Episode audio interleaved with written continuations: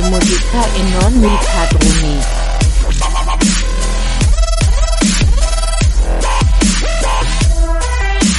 E fare musica fa fa fa re musica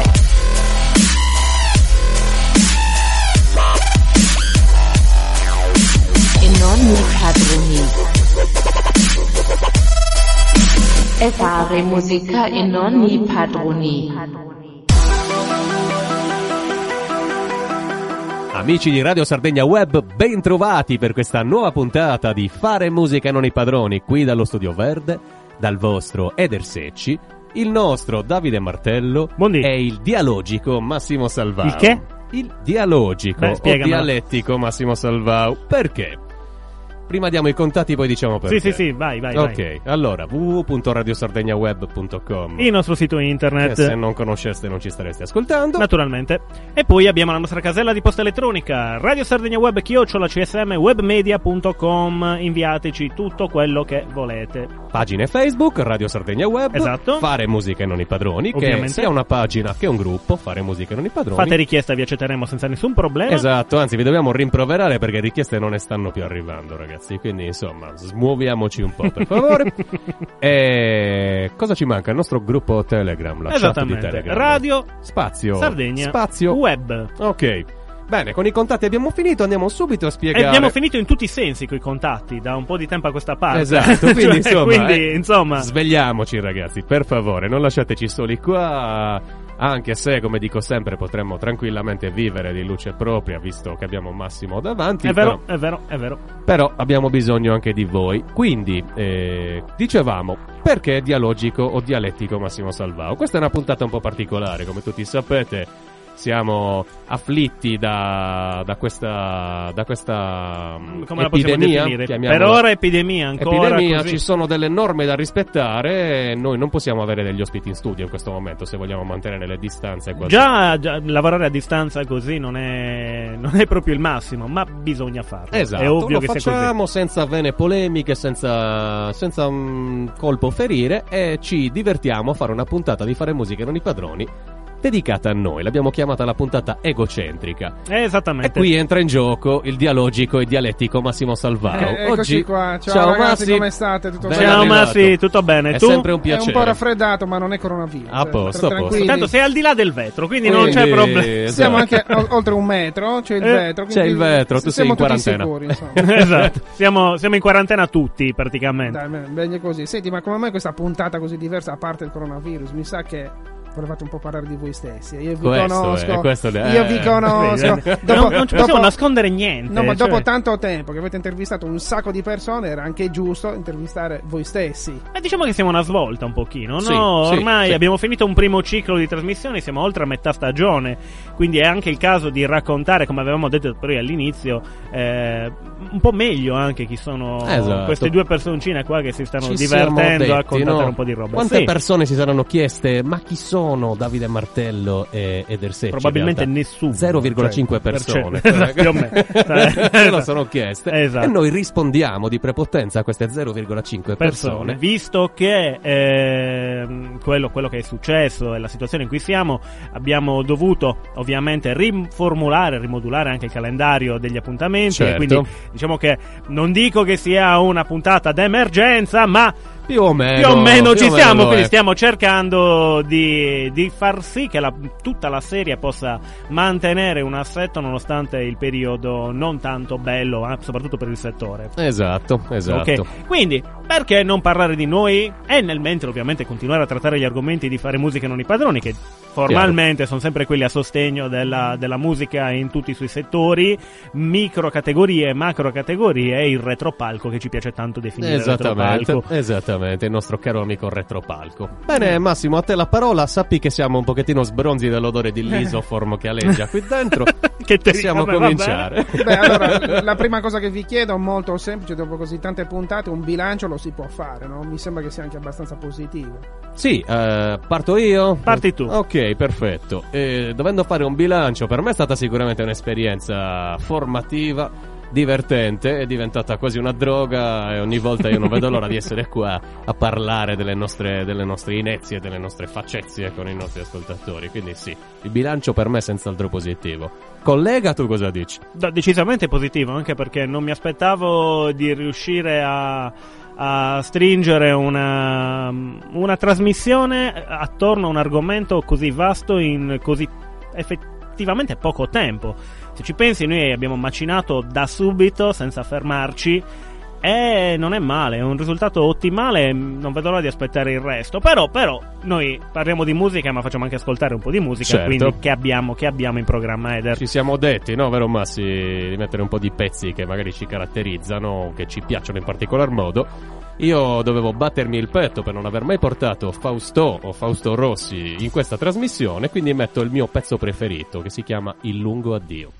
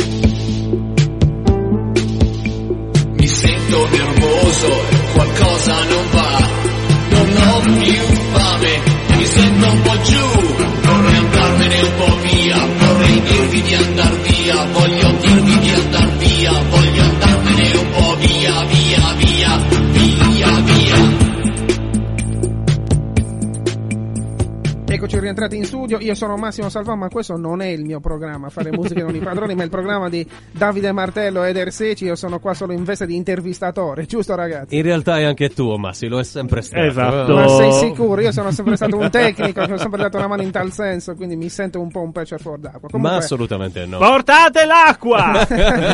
una domanda Eder, il pezzo Dimmi. che abbiamo appena ascoltato, ecco, cosa rappresenta? Per te? Allora, questo pezzo mi ha quasi ossessionato da dieci anni a questa parte. Mi ci rivedo, mi ci ritrovo, rispecchia un periodo della mia esistenza che era stato piuttosto grigio. Scoprì questo pezzo nel, nel 2009, affrontavo una tempesta nella mia vita che per fortuna si è risolta. E quindi lì ho imparato a, um- a amare Fausto Rossi. E ho trovato giustissimo portarlo in trasmissione quest'oggi, visto che ancora non, non avevamo messo neppure un suo pezzo. Ma Fausto Rossi che genere è? Perché Allora, Fausto, Fausto Rossi, che dir si voglia, viene dalla, viene dalla New Wave. Mhm.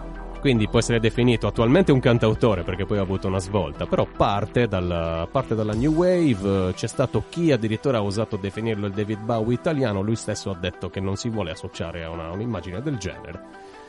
Io lo amo particolarmente, devo dire. Ma quindi me- diciamo che non è una novità degli ultimi mesi No, di no, definire no, no. David Bowie qualcuno a caso. Diciamo Eh, che no. chi è stato definito David Eh. Bowie attualmente non se lo merita e penso che non se lo senta neppure addosso. eh. No, per fortuna. per fortuna, cioè, nel senso. Esatto. Vabbè, Senti Davide, allora un'altra domanda la faccio molto volentieri a te. Ehm, abbiamo parlato tantissimo di musica, ecco, in queste puntate di fare musica, ecco, secondo te allo stato, allo stato attuale la, la musica o chi fa musica, ecco, com- come lo vedi? Cioè si può campare di musica, si può organizzare qualche manifestazione musicale nel modo giusto, oppure bisogna sempre scendere a compromessi? Cavolo, bella domanda, nel senso che me la stai chiedendo in un periodo storico e soprattutto in, in questo frangente dove Esatto, è esatto. chiaro ed è Ricordiamo lampante. questo piccolo particolare, questo momento che stiamo ehm, vivendo tutti quanti assieme sta bloccando l'attività musicale. L'attività Ci di sono- ci sono- spettacolo. Ci sono, molti musicisti, certo, ci sono molti musicisti che campano di questo e si trovano da un momento all'altro senza una sera. Guarda, eh, è un mancato introito per loro. No? No, beh, non- più che mancato introito, non mancata- mancanza totale di possibilità di lavoro, però eh, c'è da dire questo, il, eh, il lavoro del musicista, se veramente è un musicista, significa che è quello il suo lavoro, significa che se tu togli la possibilità di un... ehm, la- l'assembramento pubblico di base ovviamente è difficile se togliendo il pubblico potenziale a un artista che dal pubblico mh, vive. Per il pubblico vive e grazie al pubblico vive. Quindi è ovvio che in un periodo di crisi come questa mh, la faccenda sia più pesante da digerire tenendo conto poi che l'Italia a differenza di altri stati ha una quasi un'avversione a voler mantenere mh, in alto una categoria definendola effettivamente una professione. Molto spesso i musicisti vanno avanti come se la musica fosse il secondo lavoro, ma per- perché devono mangiare, perché non c'è una serie di tutele. Da poco mi è arrivata mh, una, una proprio adesso change.org è una fesseria totale, eh, nel senso non è, non è niente di che, però mi è arrivata una di queste iniziative di Change proprio per cercare di trovare una quadra sulla situazione dei musicisti in linea generale, approfittando del fatto che questa epidemia di coronavirus ha messo in evidenza proprio delle lacune sostanziali nel sistema. Quindi, insomma, sì, si potrebbe se. Questa è la risposta alla tua domanda. Improbabile e improponibile parlare di smart playing, cioè Beh, potrebbe- a casa e... Beh, oddio, lo sai che non sarebbe male se ci fosse una, qualcuno che cercasse di fare un discorso del genere. I concerti online dove io suono, sei in diretta e tu mi ascolti, paghi il biglietto per vedere il mio concerto online. Senti, prima ho chiesto a Eder qual era il suo brano preferito, che comunque rappresentava te stesso. Mm, Il tuo in questo caso qual è? Beh, allora, non, non posso andare a definire un brano preferito, però ti posso fare un piccolo excursus dei brani che mi hanno colpito particolarmente. Uno di questi è Rebel Yell di Billy Idol. Ce l'ascoltiamo? Certo Yep. che sì.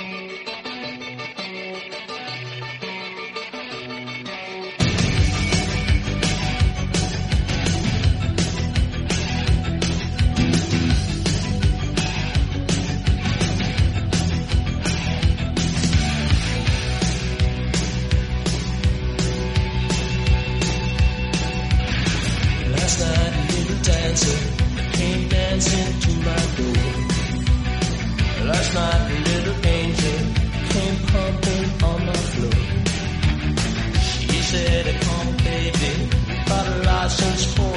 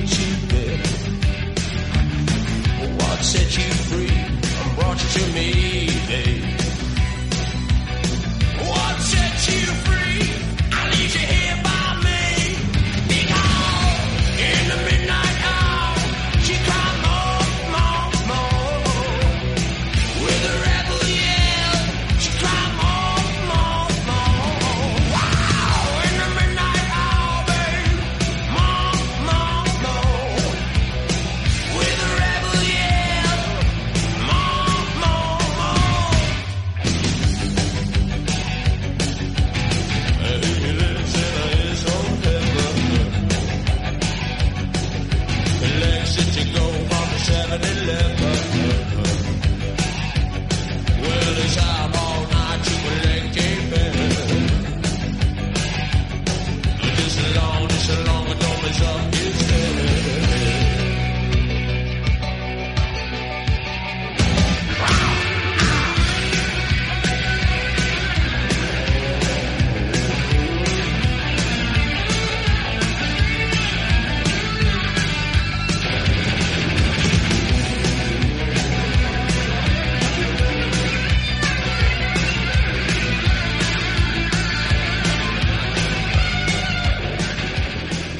E su questo pezzo di Billy Idol, suggerito gentilmente dal mio co-conduttore, vi rimandiamo alla pubblicità. Un attimo e siamo di nuovo qui.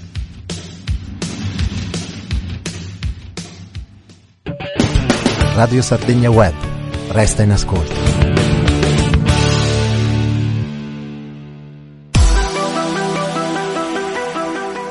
Bene, rieccoci in studio, puntata speciale di Fare Musica non i padroni, puntata egocentrica l'abbiamo definita. No, abbiamo voluto, visto che gli ospiti siamo noi e il secondo blocco generalmente è sempre dedicato agli ospiti in toto, vi abbiamo riservato due sorpresine mica male, eh, cioè cosa hanno prodotto Davide Martello e Eder Secci eh, musicalmente parlando, quindi ci stiamo esponendo anche da questo punto di vista, no?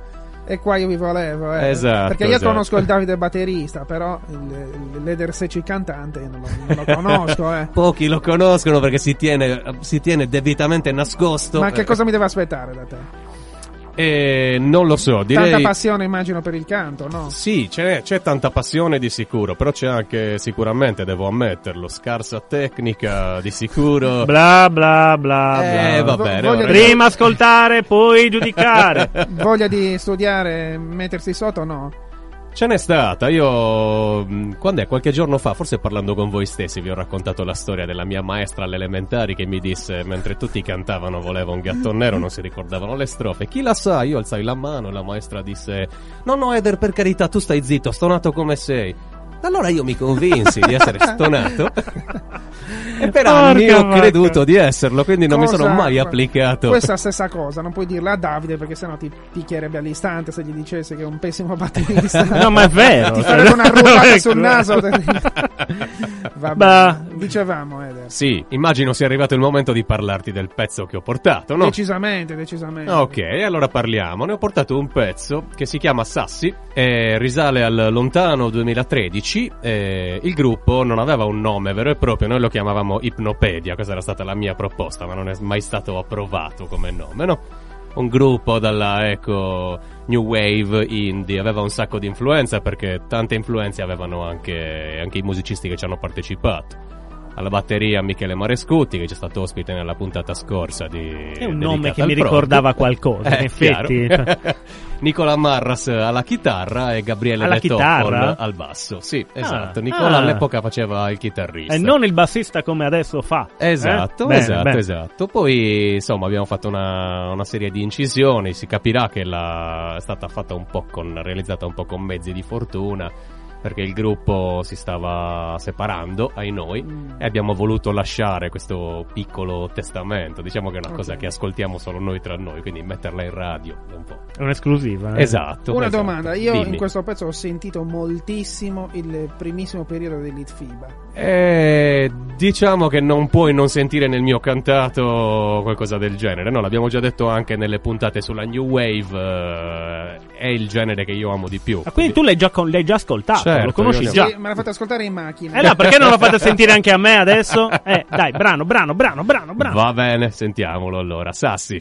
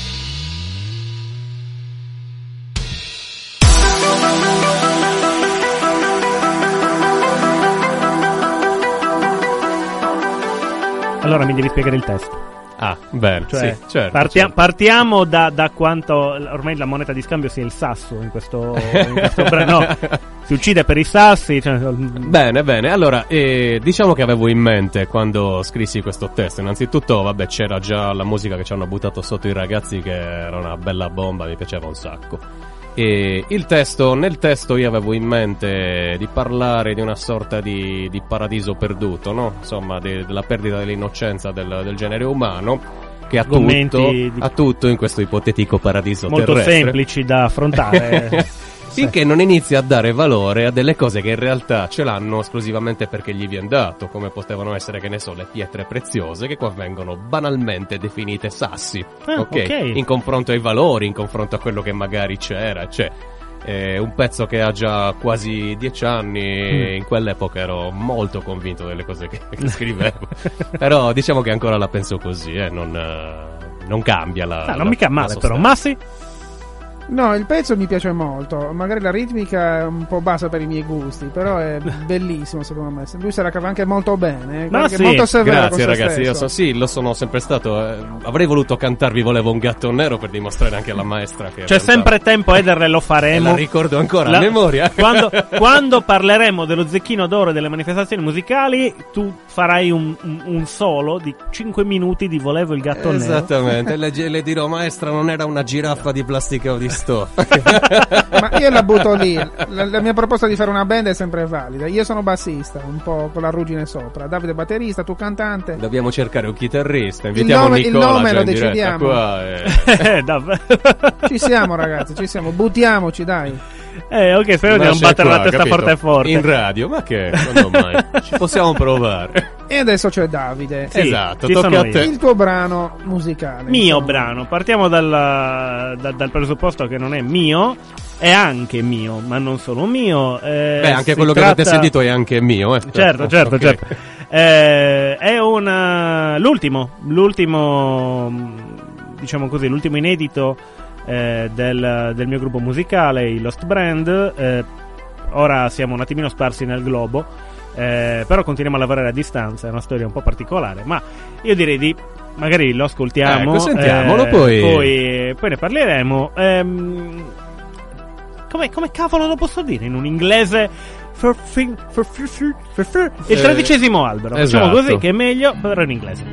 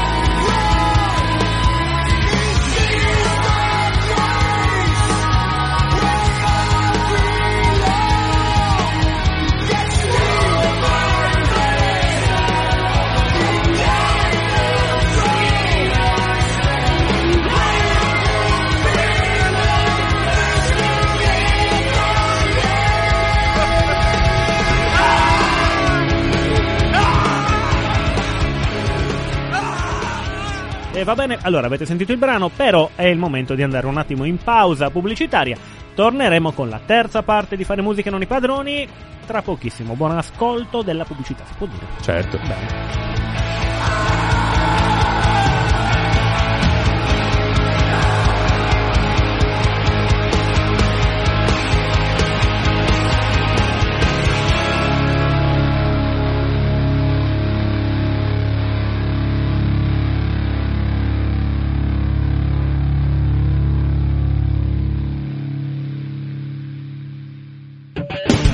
Radio Sardegna Web. Resta in ascolto.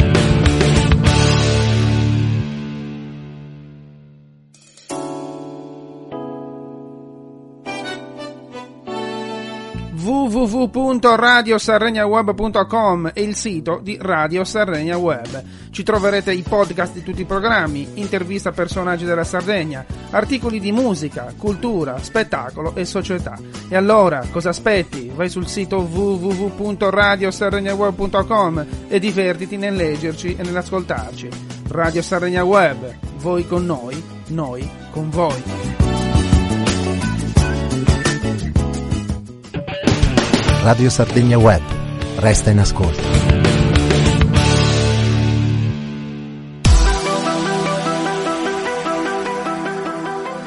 Eccoci qua di nuovo a fare musica non i padroni insieme a Eder Secio e Davide Martello, i protagonisti di questo splendido programma. Io un po' meno perché sono solo il tecnico. Per l'occasione Si recuperato. Si sminuisce Per l'occasione recuperato. Io stavo proprio pensando, ma quanto è bello invece sentirlo parlare. Mi piace un sacco. Ma quanto sembra- è bello invece aver ascoltato il pezzo di Davide Martello e la sua band Lost Brand, no? Eh, Esatto, ecco, parliamo Eder- di questi Lost Brand. In- Eh. Innanzitutto Eder, chiedete se hai fatto del Lost Brand e della loro musica. Eh, cioè, io conoscevo già il pezzo, avevo anche già visto il video. Suggerisco a tutti di andarselo a beccare su, su YouTube perché è un video fatto in produzione autonoma, ma molto figo, uscito molto Grazie. bene. Mi è piaciuto un sacco. Grazie. Davvero. Un po' pesantuccio Però- forse, però. E il pezzo invece, allora il pezzo ovviamente non si possono non vedere le influenze metallare, no, di questo, di questo gruppo. Beh, se- partiamo da, da tante influenze all'interno del gruppo. Eh, vabbè, noi veniamo veramente da ambienti totalmente differenti. Eh, ripeto, ora siamo un attimino sparsi per il mondo, ma prima di essere sparsi per il mondo abbiamo suonato assieme per anni. eh, in eh, diverse formazioni, in quella attuale abbiamo trovato veramente una quadra che ci ha dato soddisfazione perché abbiamo staccato con il metal eh, nel, diciamo così nel senso stretto del termine e per stretto intendo quello che ci sta stretto del termine Mhm, certo. eh, mantenendo delle influenze che hanno portato comunque ad avere delle caratteristiche che per quello che vedo io sono comunque in ogni nostro lavoro un eh, non dico un ritornello ma una melodia che è apprezzabile cioè te la canti, te la suoni, riesci un po' a ricordartela, memorizzabile, ecco. E poi eh, quello che, che è un po' il nostro, come vedi i due fratelli Cardu, Giuliano e Federico, che saluto, chitarra entrambi e voce entrambi, Ciao ragazzi. eh, hanno una, sono completamente diversi l'uno dall'altro, ma hanno un bel mix. Si divertono molto con, con queste figure. Si compensano a vicenda, insomma, no? si Esatto. completano, sì.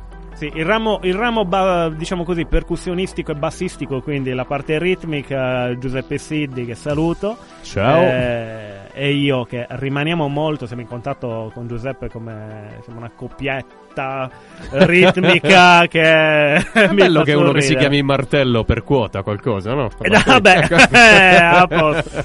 No, comunque, a me devo dire che questo lavoro è uno di quelli che mi piacciono di più, se non forse quello che mi piace assolutamente di più, per tanti buoni motivi. Mm, Quindi sono, sono molto contento. Se è piaciuto anche a voi, sono ancora più contento. Io non posso fare a meno di aver notato, si può dire aver notato, sì. Certo. Ehm, la- lo studio maniacale degli arrangiamenti. Ah, bah, quello, Allora, a quello questo punto sì. ti chiedo, siccome venite da esperienze musicali totalmente diverse, co- come si fa a conciliare i vostri gusti musicali, le vostre esperienze in un unico sound come questo, che è molto ricercato, molto maniacale nei minimi Essendo dei pignoli di merda, cioè eh, Eccolo là. la, la base, la base proprio sta lì. Ognuno, pur avendo delle influenze, vuole ottenere il massimo dal, dal suo apporto. E alla fin fine, se c'è una comunione di intenti, tiri fuori anche degli arrangiamenti magari meno canonici.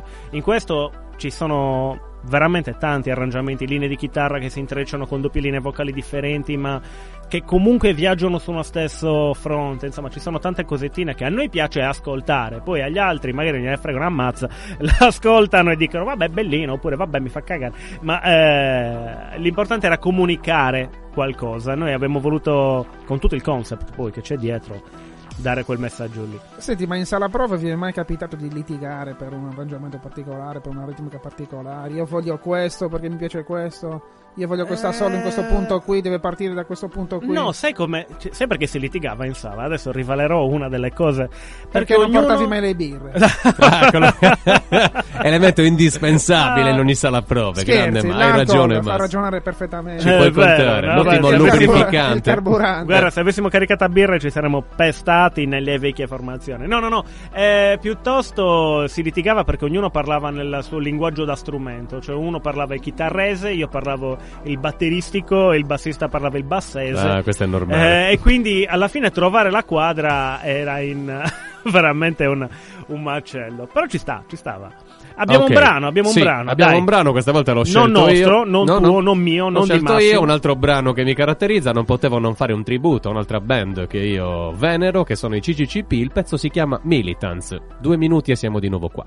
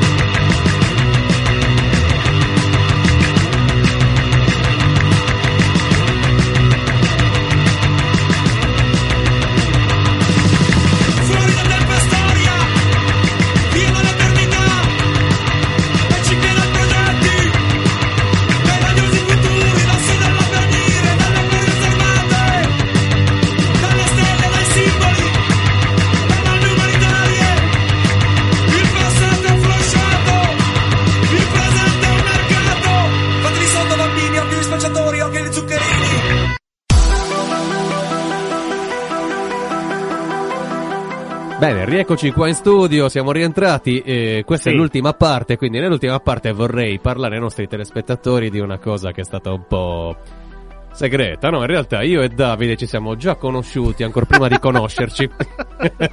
si tratta Ah, del lontano 2009, se non erro, al massimo 2010. Mi sembra proprio di sì. NG Rock Meeting organizzato dal, dal mio Esatto. caro amico Nicola Marras col suo allora gruppo che erano i, i Manial. I Manial. Sì, sì, sì, È i Manial. vero. Tu suonavi nei. Eh, ricordami il nome? Negli Alone in Madness. Alone in Madness. esatto. Io e te poi la finiamo sempre a parlare di influenze. O influenze musicali o influenze. Sì, ma tutto parte da una tua bellissima, quantomeno fuori luogo battuta. Esatto. Madonna. Dissi, ricordo che dissi al cantante. No, Parlaci aspetta, no, aspetta, band. chiariamo tutta la faccia. Allora, l'Engie Rock Meeting eh, era molto bello, nel senso che comunque. Era il- bello perché lo conducevo io. Eh, vedi, vedi. Noi eravamo andati lì sotto, tra virgolette, mezza prova perché volevamo semplicemente suonare un po' dal vivo perché non lo facevamo da tempo. E abbiamo scoperto questa iniziativa. Siamo andati lì, viaggio contro viaggio, eccetera. Ci siamo ritrovati un fonico che aiuto Tadannu, nel senso che era in condizioni da post concerto più che da, da pre concerto come fonico. Eh, abbiamo cercato di, di, di- di muoverci il prima poi inesperti ancora, sai come? Saremo sul palco. Arriva il signor Eder, Eccoci qua. scanottierato, Esatto. visibilmente scanottierato, con una voglia di fare la cosa che era, era a scalone, di fatemi andare da una parte che ho gli amici al tavolo, basta. C'ho una 040 appena versata. Esatto. Arriva lì. Eh, non, non mi ricordo se tu gli hai fatto una domanda del Sì, tipo. gli ho ma... detto parlaci del gruppo un po', che influenze avete avuto. Lui- Esatto, lui ha iniziato a dire un po' di cose, bla bla bla, il cantante, e poi riparte Eder prima di annunciare e dice una frase del tipo, com'era? E noi non siamo ancora pronti per queste No, ho influenze. detto bene, speriamo che queste influenze non ci contagino. No, no, del no, ma noi non siamo ancora pronti per queste influenze. Me lo ricordo, c'è anche un video a Sì, testimoniare. È su YouTube, lo posteremo sul gruppo di fare musica non i padroni. Ti abbiamo odiato, o al massimo subito dopo Ti la abbiamo, puntata. eravamo frustrati molto, in più pure la battuta pica da Mi Mogul. scuso con gli Alone in Madness per questa cosa, ma anch'io quel periodo Aiuto. ero abbastanza nichilista, frustrato e frustrato. Però organizzava dei concerti fighissimi, lui e tutto il gruppo di amici, Salutiamo anche bello. l'NG Village di Assemini che ospitò quella, quell'edizione dell'NG Meeting. Appunto. Vero, Eh. vero, vero, vero. Tanti saluti. Eh. No, ma comunque tu hai continuato ad avere a che fare con le band emergenti. per No, vabbè, anni, quello l'ho no? fatto a Ruinas nel meeting musicale. Eh, che appunto, quello tu ha già dico- 24 anni, insomma, è già un'altra cosa. E vabbè, 24 anni, però tu l'hai tenuto in mano da relativamente. Nel- negli ultimi anni sì, Eh, poi ho sempre partecipato già da quando ero ragazzino, ma questo, questo si sa. Siamo in chiusura, ragazzi. Speriamo che questa puntata vi sia piaciuta. Noi ci siamo esposti, aperti a 3780 gradi verso eh, esattamente, ma a un metro e mezzo di distanza, A un metro e 1,82 mezzo eh, di distanza, certo. Con un dialettico dialogico Massimo Sì. Salvao. Grazie Massimo. Grazie, Massimo. Ma io vi ringrazio per avermi coinvolto, spero di aver fatto bene la mia Dovresti parte. aprire più insomma. spesso il microfono, te lo dico. In realtà lo apro già abbastanza spesso con note blues, basta. Mm. Adesso tocca a voi ragazzi. Ascoltate Note Blues sempre. Ascoltate Note Blues ogni martedì. Allora, un brano per Sì, chiudere. un brano scelto da Davide Martello prima dei saluti. Sì, allora, il brano è un brano degli Anatema, una band che ho avuto il piacere di vedere a Pistoia in, eh, in quel del Pistoia Blues Festival e che in aeroporto ho avuto il piacere di incontrare entrambi i fratelli e farmi una bella chiacchierata. Cosa che adesso non si può più fare, Eh, purtroppo. insomma, certo, il brano, esatto, il brano è uno dei brani che mi piace di, di più sentito live perché lo modificano sempre e mettono una serie di cose ed è Fragile Dreams. Ascoltiamola, intanto vi salutiamo. Ciao! Miau. Ciao.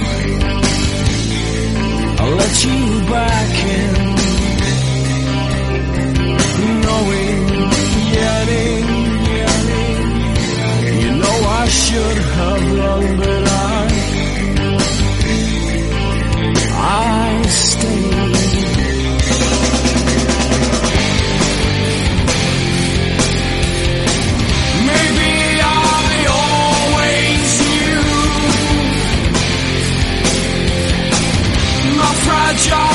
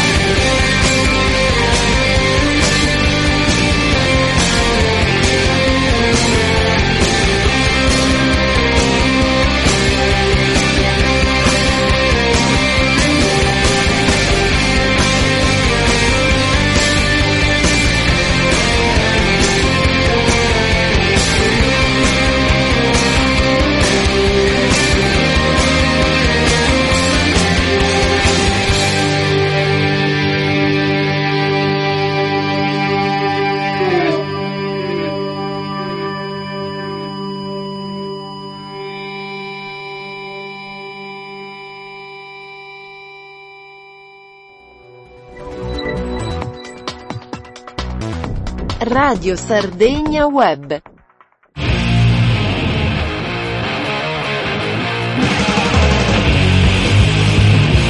Inside Delta, un viaggio in lingua tedesca tra rock psichedelico, stoner, blues rock e tantissimo altro.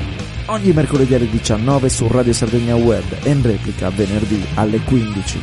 A condurlo Davide Di Corato. Join the trip, join Inside Delta.